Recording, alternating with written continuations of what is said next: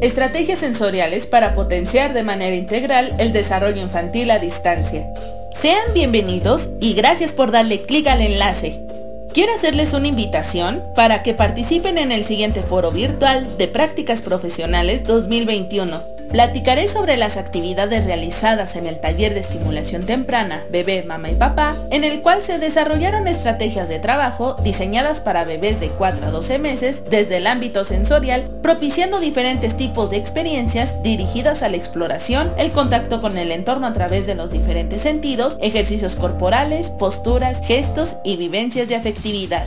El taller es una extensión de la Biblioteca Paulo Freire ubicada dentro de las instalaciones de la Universidad Pedagógica Nacional, Unidad 22A Querétaro. Se desarrollaron sesiones virtuales programadas una vez a la semana, los sábados, por medio de la plataforma de Zoom en un horario de 10 a 11 de la mañana. Los padres tuvieron la oportunidad de trabajar con sus hijos realizando actividades sensorioperceptivas, motrices, de lenguaje y socioafectivas, por medio de asesorías dirigidas por cada una de las coordinadoras de la sesión.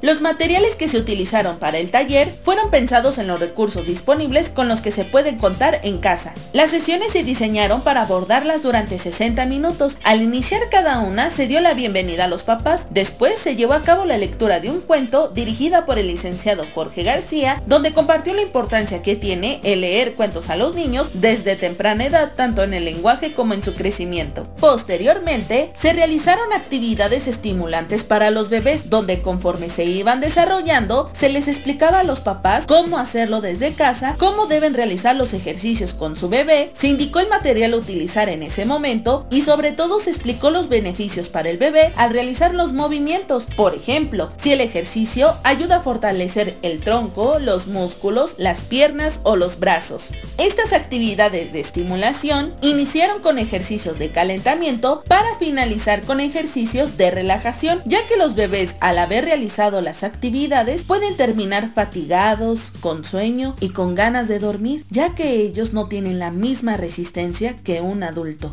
El cierre de las sesiones es mediante un arrullo, donde algunos de los bebés se pueden quedar dormidos o en un estado de relajación. Al final de las sesiones se abre un espacio para resolver dudas de los papás con respecto a las actividades o inquietudes en el crecimiento de su bebé. Las actividades de estimulación fueron dirigidas en cada una de las sesiones por la maestra Alejandra Rivas, Fernanda Corona y Liliana Padilla.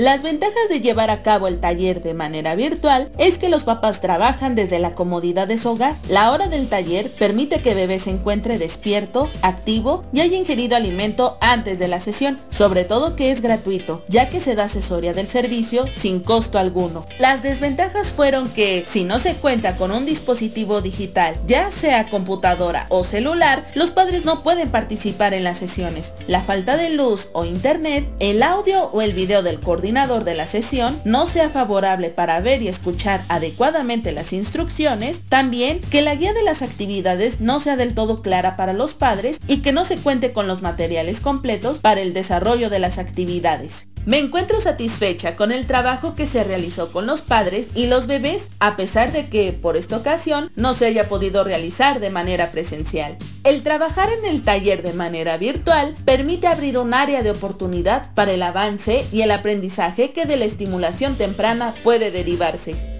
Mi nombre es Liliana Padilla Tinajero, estudiante de la licenciatura en Intervención Educativa en la línea de educación inicial en la Universidad Pedagógica Nacional, Unidad 22A Querétaro. Fue un gusto haber compartido este espacio contigo, no sin antes dejar esta frase de reflexión de Chris Grosser. Las oportunidades no aparecen, tú las creas. Que tengas un excelente día.